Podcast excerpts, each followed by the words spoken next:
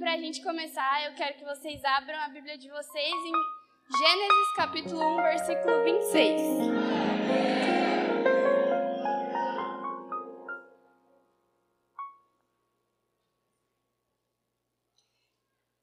E está escrito o seguinte: Também disse Deus: Façamos o homem à nossa imagem, conforme a nossa semelhança.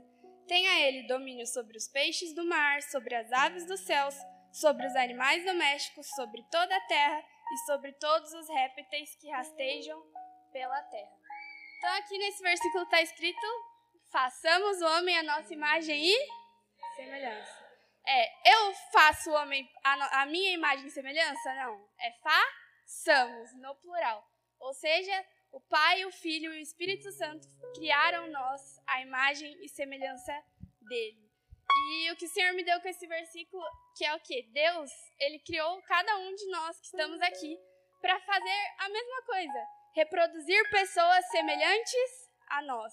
Assim como ele fez nós a, a sua imagem e semelhança, ele também nos chama para reproduzir pessoas semelhantes a nós. Amém? E aí, hoje a gente vai abrir bastante a Bíblia, então se vocês não quiserem colocar todos os versículos aí, a gente vai acompanhando. E lá em Atos 1:8 está escrito: mas receberão poder quando o Espírito Santo descer sobre vocês, e serão minhas testemunhas em Jerusalém, em toda a Judéia e Samaria, até os confins da terra, até os confins da terra. E aí aqui novamente fala sobre que o que eu falei aqui, né, que a gente é chamado para produzir pessoas semelhantes a nós. E aqui novamente Jesus fala: "Receberão vocês receberão poder quando o Espírito Santo descer sobre vocês para que vocês Sejam o quê? Testemunhas. Testemunhas, mostrem quem você é, a imagem e semelhança que Deus criou para vocês. E eu esqueci de dar o tema para quem gosta de anotar. O tema é Executando o meu propósito através do meu chamado. Amém? E eu não sei quantos conhecem aqui aquele ditado famoso que é: Faço o que eu falo, mas não faço o que eu faço. Tem muita gente que fala isso, não é? Faz o que eu tô falando, mas só o que eu tô falando. O que eu tô fazendo você não faz, não. Isso é certo, gente? Não. Tem gente que fala assim, ah, mas você precisa ler a Bíblia. Você precisa orar todos os dias, ter o, teu, o seu TSD todos os dias. Ir nos cultos de domingo todos os dias. Tá no Perseverança, tá no grupo de alívio. Mas aí o irmão, na primeira oportunidade, já marcou lá. O culto. Que horas que é o culto de domingo, gente? Às nove horas. Aí ele tá lá na casa dele e o profeta Darcy liga: Ô oh, irmão, eu vou fazer um churrasquinho aqui, hein? 11 horas, vou fazer um churrasquinho aqui em casa. Tá repreendido em nome de Jesus. Mas o profeta fala: vou fazer um churrasquinho aqui em casa, 11 horas. Se você puder chegar mais cedo, que a gente já vai se conversando, a gente já vai assando a carne. Só que que horas que é o culto? 9 horas. E a pessoa vai lá para o culto, mas ao mesmo tempo ela está aqui no grupo de alívio falando: você tem que ir para o culto de celebração, em ponto, chegar lá 9 horas adorar Jesus. Mas no outro domingo ele está onde? Está no churrasco na casa do profeta Darcio. Então, aqui o Senhor nos fala que nós precisamos ser testemunhas dele e produzir pessoas semelhantes a nós. Como que a gente vai produzir alguém semelhante a nós se você não está sendo fiel no, seu, no culto de celebração, se você não pra, é, frequenta o grupo de alívio, se você só fala, mas você não faz. Porque as pessoas elas vão copiar a sua atitude. Agora a gente fala dos pais, né? Os pais, tem muito pai que fala isso, que eu conheço, não precisa levantar a mão, mas pode. Só que os filhos, eles tendem a copiar como os pais são. Daqui a pouco, e até nem os pais. Quando a gente cresce, a gente tem amigos, a gente cria amigos, né? Daqui a pouco você tá falando igual seu amigo, você tá rindo igual seu amigo. Igual o Mateus, quando ele foi pro acampamento de filho de pastores. E aí lá tem gente de vários lugares do, do Brasil, né? Então tem carioca, tem sulista. Aí daqui a pouco você chega já falando com sotaque carioca, puxando o X. E onde que a gente vai, muitas vezes a gente está vendo as pessoas e a gente acaba produzindo coisas semelhantes a elas. Mas, na verdade, o que, que você tem feito na sua vida hoje? Você tem sido semelhante a alguém que está no mundo ou as pessoas têm sido semelhantes a você? Então, é algo que a gente precisa refletir, porque o Senhor nos chama para ser semelhantes a Ele e produzir pessoas semelhantes a nós, que somos semelhantes a Ele. Amém? E o nosso apóstolo. Além, eu esqueci o nome do meu pai. Ele já citou aqui na igreja que o nosso propósito é ganhar almas para Jesus, resgatá-las do inferno e levá-las para a maravilhosa luz. Esse é o nosso propósito, certo? Todo mundo entende isso? E como que você vai executar o seu propósito? Através do seu chamado. E aqui eu vou citar alguns milagres que Deus fez no Velho Testamento e Jesus também. E conforme eu for falando, vocês podem ir anotando. E eu não vou ler todos, então prometa para mim que quando vocês chegarem em casa, vocês vão parar e vão ler bonitinho, amém? E entendendo né, o nosso propósito, que é resgatar as almas do inferno e levá-las para a maravilhosa luz, a gente pode ver alguns milagres que Deus fez ali no, no Velho Testamento. E eu trouxe aqui para vocês, eu fui no dicionário e eu peguei o significado de milagre. O que, que é? É um ato ou acontecimento fora do comum, inexplicável pelas leis naturais. Então é algo que não se explica. E Deus fez e usou pessoas para fazer. Então, lá em Gênesis 18, 14, Deus dá a Sara um filho. Gente, imagina uma velha de 100 anos ficando grávida. Vocês conseguem imaginar isso? Pensa, a mulher velhinha já andando nas muletas, igual sua avó, ficando grávida. E tinha muitas pessoas que, até hoje em dia, né, a tia Gi, que trabalha no hospital, sabe que tem muitas mulheres que morrem no parto. E Sara, ela deu a luz e não morreu. Tipo assim, ela ficou viva, mesmo tendo 100 anos, sendo bem velhinha. Deus, ele deu o filho para Sara, né? E nessa passagem fala: Existe alguma coisa impossível para o Senhor? Na primavera voltarei a você e Sara terá um filho. E Sara realmente teve um filho que foi um grande profeta, um grande homem de Deus na Bíblia. Ou seja, é um milagre que é inexplicável. Não tem como você explicar uma pessoa de 100 anos ficando grávida. E aí a gente passa para o próximo, anota aí. Êxodo, Êxodo 14, 28. Que diz o seguinte: As águas voltarão, encobrirão seus carros de guerra e os seus cavaleiros, todo o exército do faraó que havia perseguido os israelitas mar adentro, e ninguém sobreviveu. Que foi a passagem de quando Moisés abriu o mar vermelho, e o povo lá passou, e logo depois o mar encobriu o povo, os israelitas, e eles morreram morreram. Os egípcios, isso, os egípcios lá, os caras lá de Faraó.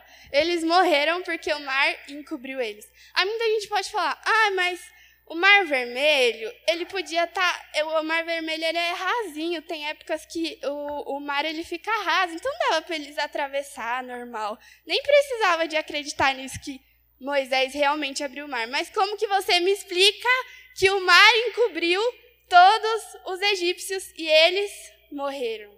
Então é algo que também não dá para se explicar por leis naturais. E a gente pode ver esse milagre aí que Deus fez, né? Em Deuteronômio 8:14 fala sobre quando os povos, os, o povo eles eles estão indo em, caminhando para Canaã, que é a terra prometida. E aqui fala: as roupas do povo cresceram junto com eles no deserto. Imagina, gente, você passar 10 anos da sua vida e a roupa crescer junto com você. Eu vou dar o exemplo do meu pai, coitadinho, porque ele calça 37, né? 37. E você pode ver que não é algo muito comum, né? É meio exótico. Mas... Então, é bem complicado de dar um sapato para ele, porque a gente foi comprar, a gente, vírgula, meus irmãos, né? Porque, né? Amém. Foi comprar um sapato para ele, para dar de presente de aniversário, e o que ele queria não tinha o número dele. Então a gente teve que ir atrás de outro para achar o número dele. Por isso que minha mãe fala: sempre que eu acho um sapato pro seu pai, eu já compro logo, porque é difícil de encontrar. Imagina, pai, o seu sapato preferido crescer junto com o seu pé para sempre. Tipo assim, seu sapato lá nos 40 anos crescer junto com você. É algo muito legal, né? Mas eu imagino para mim também, porque eu sou meio baixinha, acho que quando eu crescer eu vou ter muita dificuldade de achar roupa. Mas imagina esse milagre que Deus fez, né, naquele tempo. E a gente parte para o próximo, que é Josué 10, 13, que fala assim: O sol parou e a lua se deteve, até a nação vingar-se dos seus inimigos. Como está escrito no livro de Jassar, o sol parou no meio do céu e por quase um dia inteiro não se Eu quero que levante a mão aqui para mim. Quem já fez o tempo parar? Ninguém, gente. Ninguém fez o tempo parar? Oh, bom saber. bom saber não. Tinha que ter feito, né? Mas lá naquele tempo, Deus, ele parou o tempo para que a nação vencesse a guerra. Ele parou o tempo. Imagina ficar um dia inteiro ensolarado, chegar 10 horas da noite, estar tá no sol. Imagina o tempo parar de vez. Então foi um grande milagre também. E lá em 1 Reis 17,15 fala sobre é, Deus que ele usa o profeta Elias para ressuscitar o filho da viúva de Sarepta. Lá ele já tinha multiplicado azeite, a farinha, depois de um tempo ele voltou lá e ressuscitou o filho da viúva. Além de multiplicar o azeite, Deus deu a bênção para ele, ele ainda ressuscitou. Isso me faz lembrar de um congresso que eu estava nesse fim de semana, e o pastor Vado, que é um pastor lá de Campinas, do Ministério On Fire, On Fire do, da missão Shekinah, ele estava contando que, que. Quantos aqui conhecem o Theo Hayashi? Não sei se vocês conhecem. Mas o Theo Hayashi é um homem muito usado por Deus. E o primo dele foi lá na igreja deles e contou um testemunho em que o primo dele foi para o Amazonas fazer missões e com os pastores deles que eram chineses. Os pastores eram chineses. E daí eles não falavam português, né? Só falavam inglês e chinês, mandarim, não sei. E aí eles estavam lá no, mar, no barco, no meio do rio, e aí veio chegando outro barco junto com eles. E aí, quando encostou o barco, o cara falou: Ó, oh, essa menina aqui, ela acabou de morrer afogada. Então eu vou dar aqui para vocês e vocês fazem alguma coisa. Porque eles não sabiam o que fizer, o que fazer. A menina tinha acabado de morrer afogada, ela tinha sete aninhos de idade. E aí eles pegaram e falou: Meu Deus, Aí foi, tentou fazer respiração boca a boca, fazer lá um negócio para ressuscitar e nada dela. Aí os pastores falou para ele, né? Falou assim: agora então você vai orar. E, e, e, é engraçado porque a gente sempre deixa a oração por último, né? Até em casa. Ai, toma tandeira. Nossa, meu pai, gente. Qualquer oportunidade que ele tem de mandar tomar tandeiralginha, ele manda. Então, tá com dor no dente? Tandeiralginho. Tá com dor no pé? Tandeiralginho. E aí, e aí toma tandeiralginho, toma de pirona, não sei o quê, mas a gente sempre esquece que orar tem que ser a primeira solução, né? E daí ele foi, e os pastores dele falou assim, ó, você vai ter que orar porque eles não entendem a nossa língua, então não vai fazer muito sentido, é melhor você orar porque você fala português. Deus te abençoe aí. Ele falou, meu Senhor, igual, igual quando a pastora Júlia mandou eu pregar aqui, minha mãe falou que eu falei amém, eu falei amém, mas por dentro eu tava, Senhor. E ele fez igual, ele falou amém, mas por dentro tava, Senhor Jesus, me ajuda. E aí, ele disse que ele pegou nos pés das, da menininha e ele falou, Senhor, eu oro e te peço que o Senhor traga o fôlego de vida sobre ela. E aí ela tossiu. Foi nessa simplicidade. Ele falou, ele falando lá na igreja, ele falou, e aí ela tossiu. Aí todo mundo, glória a Deus, aleluia. E eu sei que Deus ele pode nos usar para fazer isso também. E nessa, e nessa passagem ele usou o profeta Elias para curar o filho da viúva, amém? E daí a gente vai para o Novo Testamento, que são os milagres que Jesus em corpo fez. E lá em João 2, do 7 a 9, é o famoso primeiro milagre de Jesus, né? Que é transformar a água em vinho. Imagina, você tá aqui com um negócio de água, do nada ela fica da cor do vinho. É um milagre muito poderoso, né? E tem que ter muita fé para fazer, igual Jesus, amém. e lá em João, a gente parte para o próximo. João 9, do 3 ao 7, Jesus, ele cura o cego misturando a terra com a saliva. Jesus, ele foi lá, cuspiu no chão, pegou a terra, passou no, no olho do cara e falou assim: vai lá lavar. Aí lavou, voltou, tava enxergando. Gente, imagina! imagina, vocês. Ó, vocês. Eu não sei se é só eu, minha fé já foi muito tratada, mas um tempo atrás, eu acho que se alguém chegasse, cuspisse no chão, pegasse o barro para passar no meu olho, eu ia falar: querida, eu prefiro ficar cego, entendeu? Fica de boa aí. eu não ia querer acreditar muito, né? Mas ele acreditou e Jesus ele fez somente com a saliva e com a terra, gente. É um milagre incrível que de jeito nenhum é possível se explicar. E aí, lá em Lucas 7, do 11 ao 17, anota aí para vocês lerem depois. Jesus, ele ressuscitou o filho de uma viúva novamente. É, novamente não, né? Lá foi o profeta Elias, mas é parecido. Lá eles estavam lá e aí eles estavam passando com o caixão e Jesus falou: Não chore. E ressuscitou o filho dela, ele voltou a viver. E foi um milagre muito grande também. E lá no que eu estava contando o testemunho do primo do Theo, né? Que o pastor Vado estava contando. Eu creio que essa, essa menina ela pode estar viva até hoje. Mas ela está viva por quê? Porque uma pessoa se posicionou através do chamado dela ali na cura para ressuscitar ela. E aqui foi o que Jesus fez também. Ele ressuscitou o filho de uma viúva. Amém? E lá em Mateus 17, do 24 ao 27, Jesus ele manda Pedro tirar a moeda da boca de um peixe. Gente, isso aqui para mim é uma coisa muito de fé. Porque imagina, você tá lá, você tá lá com o seu, por exemplo, você tá lá com o seu discipulador, o seu discipulador, o seu pastor, o seu líder de grupo de alívio, lá na beira de um rio. Aí você fala assim: "Poxa, pastor, eu tô sem dinheiro para pagar minhas contas, tô todo endividado". Aí ele fala assim: "Ah, pega esse peixe aí, ó, abre a boca dele e já era, vai dar tudo certo". Eu falo, ah, você tá brincando com a minha cara, né? Que eu não acredito nisso aí não.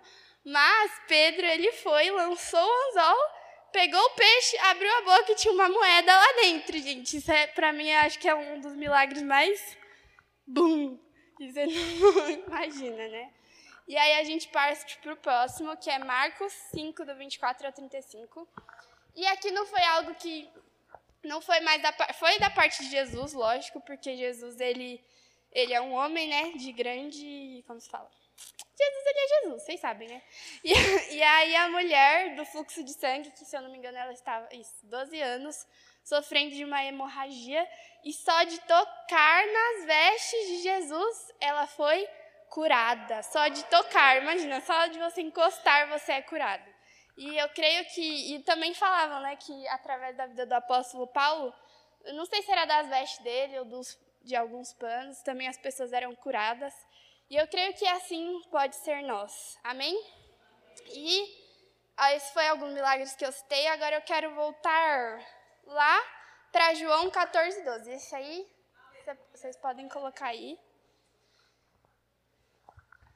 Diz assim: Digo-lhes a verdade. Aquele que crê em mim fará também as obras que tenho realizado.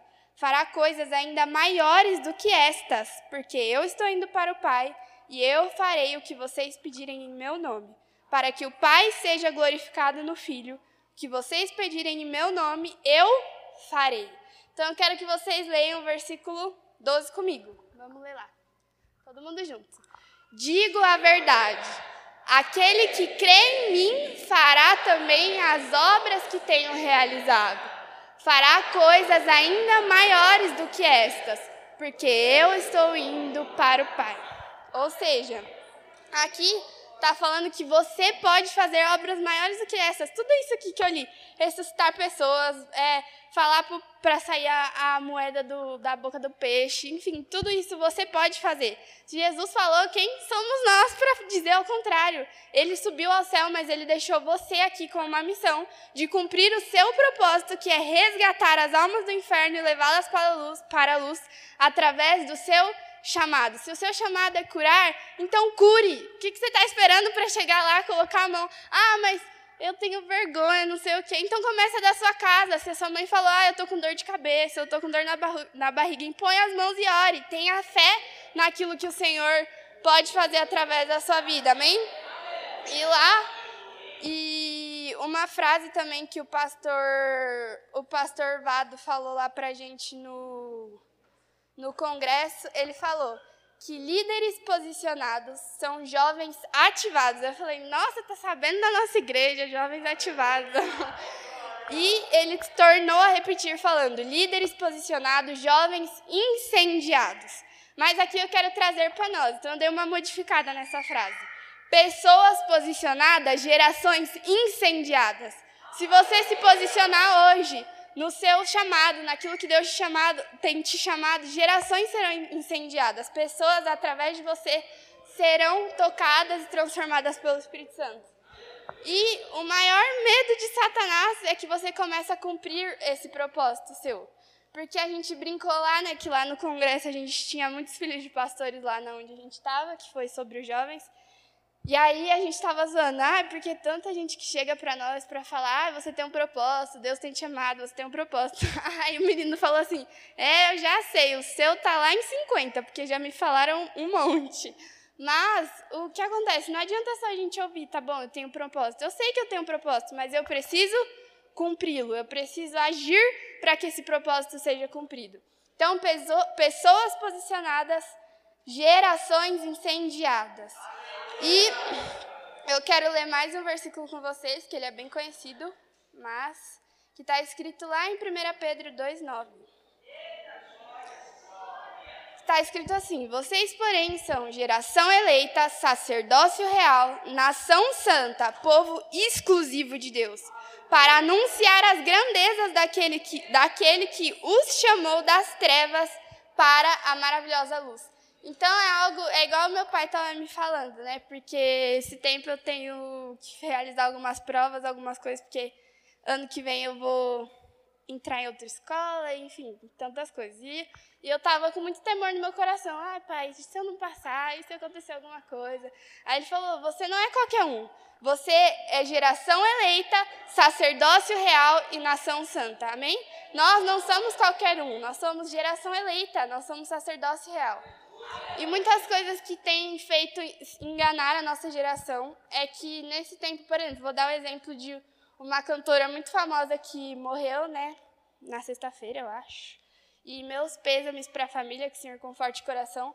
Mas aqui, enquanto ela estava nessa terra, ela, tá, ela cantou, ela ganhou muito dinheiro, ela é, teve, usufruiu de casas, usufruiu de viagens, de aparelhos eletrônicos, de carros, mas passou, passou, chegou o dia dela de e ninguém sabe, né, se ela teve a oportunidade de ouvir Jesus. A minha fé é que o Senhor alcance o coração dela, tenha alcançado algum momento da vida dela.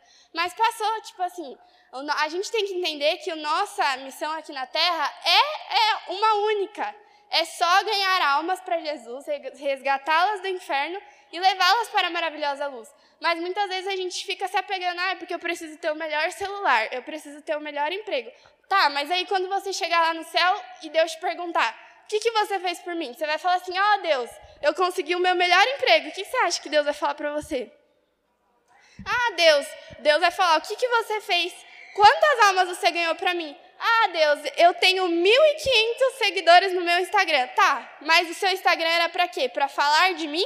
As pessoas foram alcançadas através da sua vida? Ou foi apenas para ver o seu passatempo, que é sair, quer estar tá em tal lugar, quer jantar em tal lugar, quer sair com seus amigos. Não. Entendeu? Deus, ele vai nos cobrar. Tem um vídeo muito legal que eu lembro que eu estava lá na casa da, na cela da Raquelzinha, e ela passou, depois se a Raquelzinha souber, que eu queria até assistir de novo, que é uma simulação de como será lá. E a gente chega no céu e, e Deus vai perguntar, tipo assim, qual, o que, que você fez por mim? Aí um lá fala assim, ah, Deus, eu fui pastor de uma igreja de 5 mil pessoas e não sei o que, não sei o que lá. E a outra chegou e falou assim: Ó oh, Deus, eu ganhei para ti o meu amigo do, o meu amigo do trabalho, a minha família foi resgatada através da minha vida e hoje eu tenho discipulado tantas e tantas pessoas. E só que esse cara que foi pastor, tem muita gente hoje que é pastor, ah, ou para ganhar dinheiro, e não de todo o coração, sabe? E Deus com certeza honrou mais aquela que fez a missão, cumpriu o propósito dela de todo o coração, do que aquele que só fez por fazer, porque eu preciso fazer. Tem muita gente que quer ir para o céu por medo de ir para o inferno, não por amor a Jesus. Porque eu amo e eu quero passar a eternidade com Deus. Não, eu, vou, eu quero ir para o céu, eu estou ganhando almas, eu estou orando porque Deus me livre eu passar a eternidade lá no inferno, queimando no fogo do inferno. Mas você acha que Deus olha para você e fala o quê? Entendeu? Então a gente tem que entender que nós somos geração eleita, sacerdócio real, nação santa e povo exclusivo de Deus, para anunciar as grandezas daquele que chamou das trevas para a luz. Amém? Glória a Deus. Aleluia. E, o, e Satanás, ele tem muito medo de, de que a gente. Não que a gente descubra o nosso propósito, porque a gente já sabe, mas a gente começar a agir. Eu imagino que quando, tipo assim, Deus vê uma pessoa lá, por exemplo, meu pai, né, que hoje a gente está honrando ele. E ele vê, tipo assim, nossa, aquele cara ali tá vendo tanto de gente que ele ganhou para Jesus, tanto de coisas que ele tem feito, deve colocar um, um outdoor lá no inferno, assim, procura-se a apóstola Alain Delon por estar cumprindo o seu chamado. Então, esse, o meu desejo é esse, que tenha um outdoor meu bem enorme mesmo, lá no inferno, para que todo mundo veja o meu rosto, para falar que eu estou cumprindo o meu chamado mediante o meu propósito que Deus tem me chamado. Então, se você, se hoje o seu, o que você tem feito na igreja é cantar, o que você tem feito na igreja é dançar, ou se o que você tem feito é simplesmente vir ao culto e ir no grupo de alívio, faça isso com, com amor, sabe? Faça isso com paixão. Porque eu, igual a pastora Júlia ontem, ela teve uma reunião com a gente e ela estava falando que a adoração que a gente faz aqui, não existe meio termo. Ou ela vai para Deus, ou ela vai para o inferno. Não fica vagando por aí a nossa adoração. Então você vem aqui, você chega na igreja, aí você vai lá, levanta sua mão, cantando para Deus. Mas você acha que Deus vai receber a sua adoração? Não. Então a gente precisa verdadeiramente fazer o nosso chamado, trazer de volta a chama do primeiro amor para aquilo que Deus tem nos chamado, para cumprir o propósito. Porque eu, eu muito, muito tempo da minha vida, ontem eu estava na célula também e uma das perguntas foi, é, quantas vezes, é, não sei se eu lembro direito, mas é, quantas vezes você deixou que Deus saísse do centro da sua vida? Deixasse que outras coisas se tornassem o centro da sua adoração? E eu até falei, ah, tantas vezes que eu nem sei contar, o pessoal até riu. Mas isso é uma verdade que eu me entristeço, porque às vezes a gente está vivendo ali, a gente vai no automático, trabalha, vai para a escola, chega, não sei o quê, faz isso, não sei o quê, não sei o quê, não sei o quê, vive a nossa vida e a gente esquece de Deus. Esquece que a gente só está aqui na Terra por um único motivo. A gente veio aqui, mas a gente não mora aqui. A sua casa que está lá não é a sua casa de verdade. Aquilo ali é apenas um lugar para você residir, mas daqui a pouco a gente volta para a eternidade. Então, se a gente se apegar às coisas terrenas, você não, você vai esquecer do seu propósito. Então, algo legal que a gente, que é legal a gente fazer, sei lá, pega um post-it, escreve lá, o meu propósito é resgatar as almas do inferno e levá-las para a maravilhosa luz. Deixa lá colado no seu espelho do seu banheiro para toda vez que você sair de casa você lembrar disso. Porque eu vejo é, que isso é mesmo como uma missão, tipo em um jogo, quando você está jogando, você tem a missão de fazer tal coisa. Isso é a nossa missão, tipo assim, o que a gente está fazendo aqui é apenas coisas para cumprir a nossa missão. O nosso trabalho, o trabalho que Deus te deu hoje, a escola que Deus te colocou hoje, o emprego que Deus te deu hoje, é apenas para você cumprir o seu propósito ali dentro. Não é para você ganhar dinheiro, comprar o seu carro, comprar tal coisa. Se Deus te deu dinheiro para comprar um carro, é para você ir fazer visitas, para você entregar cesta básica, para você falar de Jesus. É um único, é por esse único motivo. Não tem qual motivo. Tanto que se você parar para pensar, por que será que eu tenho. Tipo assim, quando às vezes eu paro isso, eu, eu paro pra pensar, eu fico bem brisando legal, às vezes, na vida, que eu fico, falo, eu tô aqui hoje, eu tô fazendo isso, mas por quê? Aí Deus me lembra, porque por causa do seu único propósito, por causa do seu único motivo de estar aqui. E às vezes a gente se deixa distrair pelas coisas terrenas. E hoje é o dia de você se posicionar, porque pessoas posicionadas, gerações incendiadas. Então hoje é o dia de você se posicionar no, naquilo que Deus tem te chamado. Ah, mas eu não sei para que, que Deus tem me chamado. Então busca. Porque aqui fala, lá em, em João 14, 12, fala: O que vocês pedirem em meu nome, eu farei. Então, se você pedir para Deus, Deus, me mostra, me revela que, naquilo que o Senhor tem me chamado, me revela aquilo que eu preciso fazer para cumprir o meu propósito. Ele vai falar para você. Basta, não precisa ficar. É, tem gente, ah, eu tenho que passar madrugadas de oração e de jejum para Deus me falar. Às vezes sim, mas às vezes é só você ficar em silêncio. Porque muitas vezes a gente pede, pede, pede, pede, pede, pede e não para para ouvir. Então, fique em silêncio que Deus vai te falar aquilo que você tem sido chamado para cumprir o propósito dele nessa terra, amém? Então, hoje, é, eu quero que vocês fiquem de pé, já estão encaminhando para o final. E eu sei que foi uma palavra bem simples, mas que o Senhor tenha falado com vocês. Que vocês se posicionem verdadeiramente naquilo que Deus tem chamado vocês. E nunca se esqueçam que pessoas posicionadas, gerações incendiadas. Então não, não deixe a sua vida levar. Tipo assim, a partir de hoje, lembra, eu tenho um propósito. Eu tenho um porquê de estar aqui na terra. Não é só vir na igreja dia de domingo, trabalhar e estudar no, na segunda-feira, sexta-feira, depois ir para a cela. Não, tudo isso tem um motivo.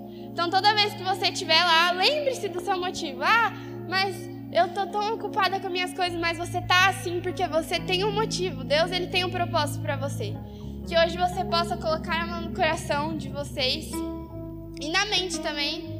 E eu vou orar e eu também, eu não quero só que eu ore, mas que você ore se arrependendo das vezes que você levou a vida de uma maneira tão maçante que esqueceu o seu propósito, que esqueceu o porquê que você está aqui. Ou também deixou o seu chamado para trás, falou assim: "Ah, eu cansei, eu já estou há tanto tempo fazendo a mesma coisa e não dá em nada, então também não quero mais". Mas você precisa do seu chamado para cumprir o seu propósito.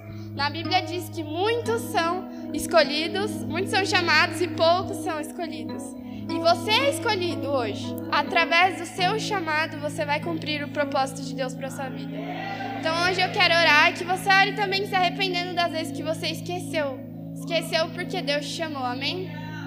Amém. Senhor, eu quero colocar aqui diante da tua presença, Pai, a vida de cada um de nós que estamos aqui. Senhor, nós declaramos que como igreja nós nos arrependemos por tantas vezes que esquecemos o nosso propósito, esquecemos, Jesus, daquilo que nós precisamos cumprir nesta terra, porque, como o Senhor diz, a nossa vida, Pai, é passageira, tudo que está aqui é passageiro, nada vai ficar. A gente vai voltar para o nosso lar, que é a eternidade. Quando chegarmos lá, queremos te apresentar a nossa missão completa e concluída, Jesus. Nós oramos e te pedimos que o Senhor revele a nós, cada um de nós, o nosso chamado, ou se nós já temos é, é, revelados o nosso chamado, que o Senhor acenda de novo a paixão do primeiro amor, a paixão para fazer aquilo que o Senhor nos chamou, porque somente através do nosso chamado nós cumpriremos o nosso propósito nessa terra, Jesus. E nós declaramos o nosso coração aberto, a nossa mente coberta pelo teu sangue, para que o Senhor venha, Pai, derramando, Pai, a tua unção, a tua, o teu poder e a tua glória sobre nós, para que nós possamos, Jesus, realmente cumprir, Pai, aquilo que o Senhor tem nos chamado nesta terra. Que o inimigo olhe para nós, que Satanás olhe para nós e tenha medo de quem nós tenhamos nos tornado hoje, que eles tenham medo, Jesus, daquilo que nós faremos nessa terra. E nós declaramos que hoje nós nos posicionamos e nós incendiaremos as ações Independente, Jesus, dos mais novo ao mais velho, nós declaramos que hoje nós entendemos verdadeiramente o nosso chamado e o nosso propósito. Entendemos que aquilo que o Senhor tem nos chamado é para cumprir aquilo que o Senhor quer para as nossas vidas. Em nome de Jesus, Pai, eu te louvo e te agradeço por esta manhã, por tudo que o Senhor falou através de mim, essas pessoas possam verdadeiramente voltar para os lares dela, cumprindo o propósito que o Senhor deu para a vida de cada um deles. Em nome de Jesus. Amém. que a bênção se derrame até mil gerações da família de teus filhos e os filhos de teus filhos que a bênção derrame até mil gerações da família de teus filhos e os filhos de teus filhos sua presença te acompanhe por detrás, por diante, do lado e em ti. É contigo, é ti, e de dia e de noite, tua entrada e saída, em teu riso, em teu choro, é contigo, é por ti que a bênção se derrame até mil gerações da família e teus filhos e os filhos dos teus filhos. Agradeço os irmãos, óbvio, não tenho nem como deixar de agradecer por tudo que fizeram por mim. Porém, deixa eu te falar algo, talvez você não saiba, talvez você não me conhece direito. Talvez você não conhece a igreja Fonte de Alívio Direito. A pastora Júlia me mandou uma mensagem essa semana, diga, De deixa o culto comigo. Eu falei, não, claro que não. Foi assim ou não foi? Aí talvez você fale, poxa, cara chato, cara controlador tal. Não. Nós temos uma santa ceia hoje. E para quem me conhece, sabe que eu levo muito a sério as coisas do Senhor. Eu sei que as coisas boas, pode sentar, a gente já vai cear, tá? E a gente já vai embora. Mas deixa eu te falar algo antes disso. Aleluia. E presta atenção, não precisa conversar não. Então as pessoas que me conhecem e sabem, conhecem a igreja sabem que a gente leva muito a sério as coisas do Senhor. Claro que eu tenho uma confiança nos filhos, tenho confiança na minha esposa, tenho confiança nos pastores, é óbvio que sim. Não é questão de desconfiar da pessoa, é questão de responsabilidade. Então eu estava duas semanas sem pregar aqui. A semana passada eu nem estive aqui e hoje era Santa Ceia. Então quando foi feita a proposta, olha, deixa o culto com a gente, eu falei não posso. É uma questão de responsabilidade. É Santa Ceia. Aí, Júlia entendeu, teve que abrir uma, alguma coisinha comigo, não falou né, exatamente o que, ia acontecer, mas falou: não, é que a gente precisa fazer um momento lá e tal. Claro que eu não sabia que era tudo isso, né? Todo esse especial, porque realmente mexeu com o meu coração, contou minha história. E depois disso eu tive um tempo especial com a minha esposa. Vou chamar de tempo especial, tá? Porque eu tive um tempo especial com a Késia também essa semana. Essas coisas ela não conta, né? Tive um tempo especial com a Késia, tive um tempo especial com a Adri, vocês já entenderam, né? Tempo especial? Ah, não entenderam, mas eu vou falar. E aí, uma coisa que eu disse para ela que eu queria que vocês soubessem do meu coração. Eu falei, Dri, eu sei que o povo me ama, eu sei que ah, existe um amor que tem que ser expressado, mas a Santa Ceia é dele. Toda a honra tem que ser para ele. Foi Ele que morreu na cruz por nós. É isso que nós lembramos toda a Santa Ceia. É claro que Ele, por me amar, é óbvio que sim, porque Ele, primeiro do que vocês, eu não estou menosprezando o amor de vocês, mas primeiro do que vocês, foi Ele que me amou, cara. Ele me amou primeiro. Não fui eu que comecei essa história. Se, tem, se você olhou e falou, nossa, que história bonita. Ah, um dia eu queria ter uma história assim.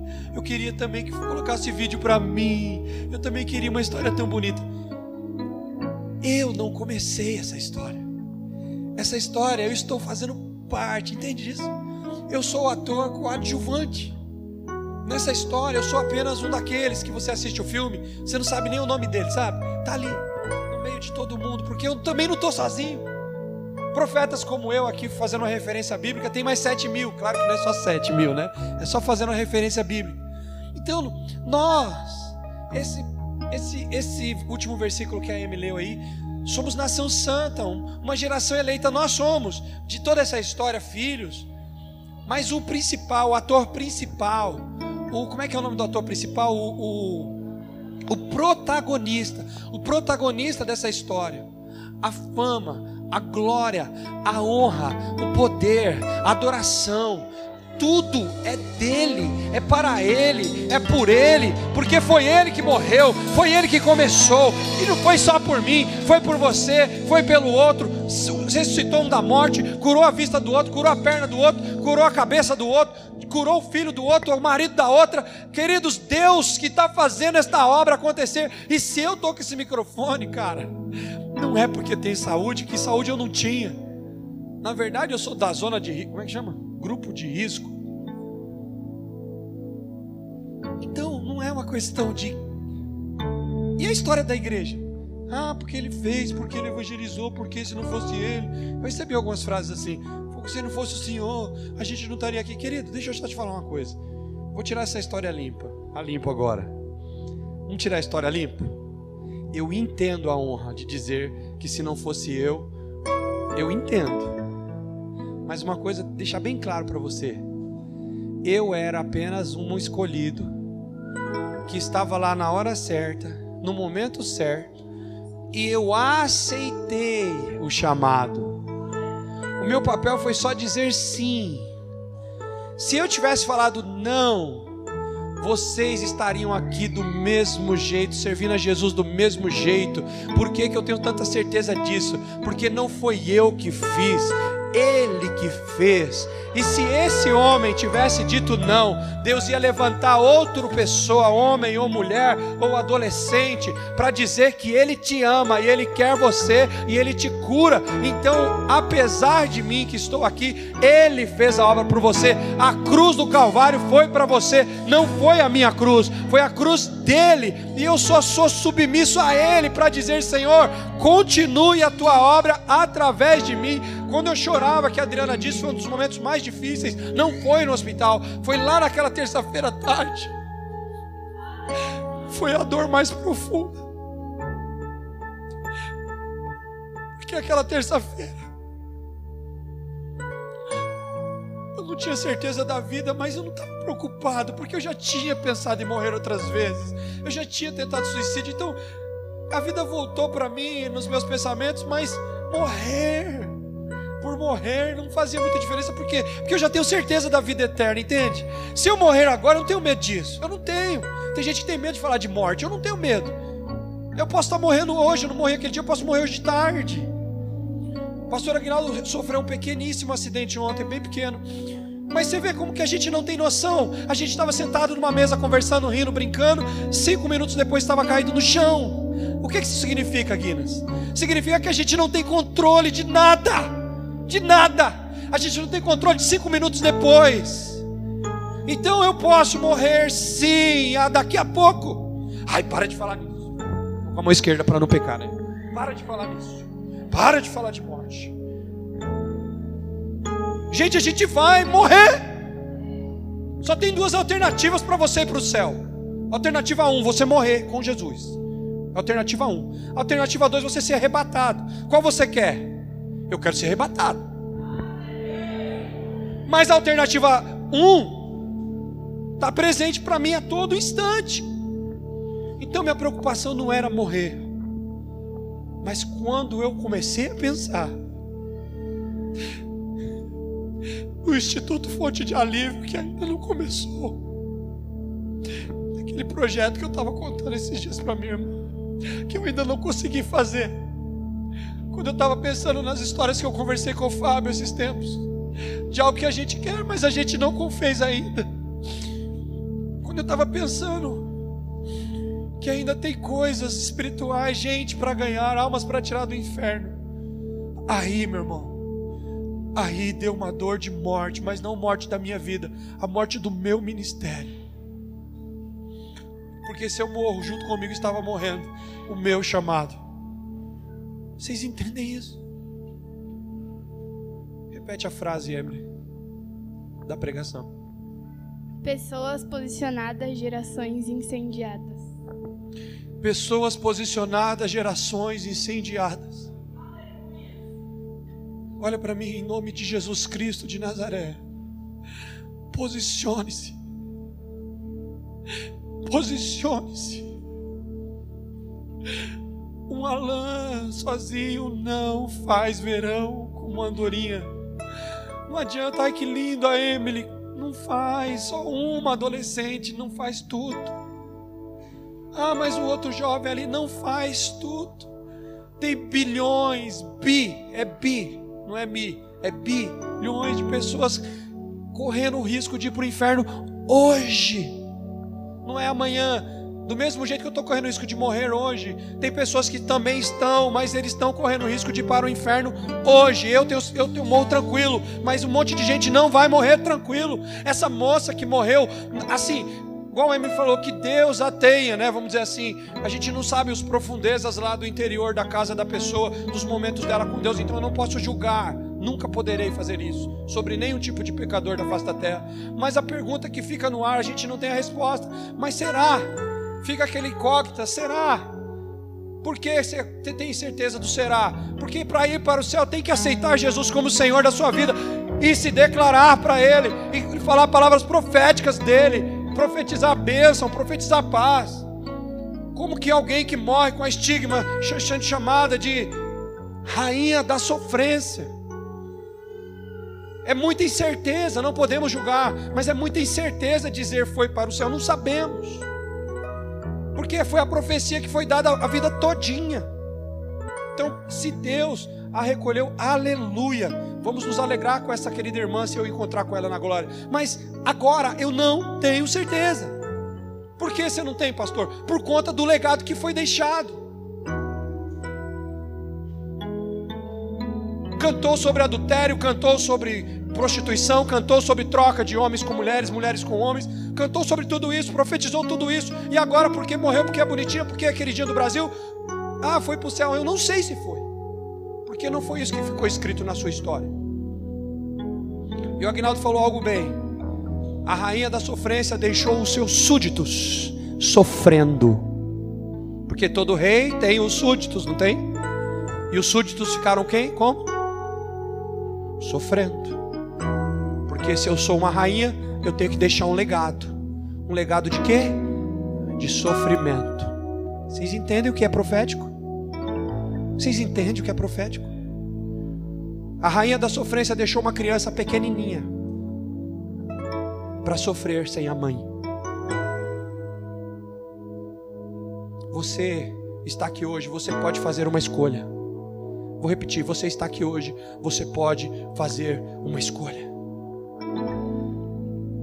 Deus não deixou morrer, não foi porque eu sou melhor do que os outros. Deus não deixou morrer porque Ele entendeu que, mesmo no, ali pertinho, eu estava fazendo uma escolha no meu coração. Eu quero concluir a tua obra, Senhor. E os outros que morreram não concluíram, possivelmente já concluíram, por isso que Deus levou os, os líderes, pastores. Eu quero acreditar que eles concluíram, mas eu não. E você que não teve doença nenhuma ou não tem, ou seja lá o que for, você está aqui nesse culto, vivo, salvo, liberto. E tudo que está faltando é você se levantar a mão e dizer: Senhor, eis-me aqui, eu quero fazer parte desta geração que vai incendiar este planeta antes que o Senhor volte a buscar a igreja. Levante a sua mão e declare: Eis-me aqui, eu farei parte desta geração que vai incendiar esse planeta antes que o Senhor volte a buscar a igreja. Você consegue dizer isso? Diga com a tua boca: Senhor Jesus, eis-me aqui, eu farei parte desta geração que incendiará este planeta até a tua volta. Diga, eu farei parte do maior avivamento. Diga, do maior avivamento que essa terra já viu. Eu estarei lá. E nesse último avivamento, diga antes da volta de Jesus: Eu estarei lá. Eu estarei lá incendiado, queimando, livrando, curando, salvando vidas. Aleluia, aleluia, aleluia, aleluia, aleluia. Oh!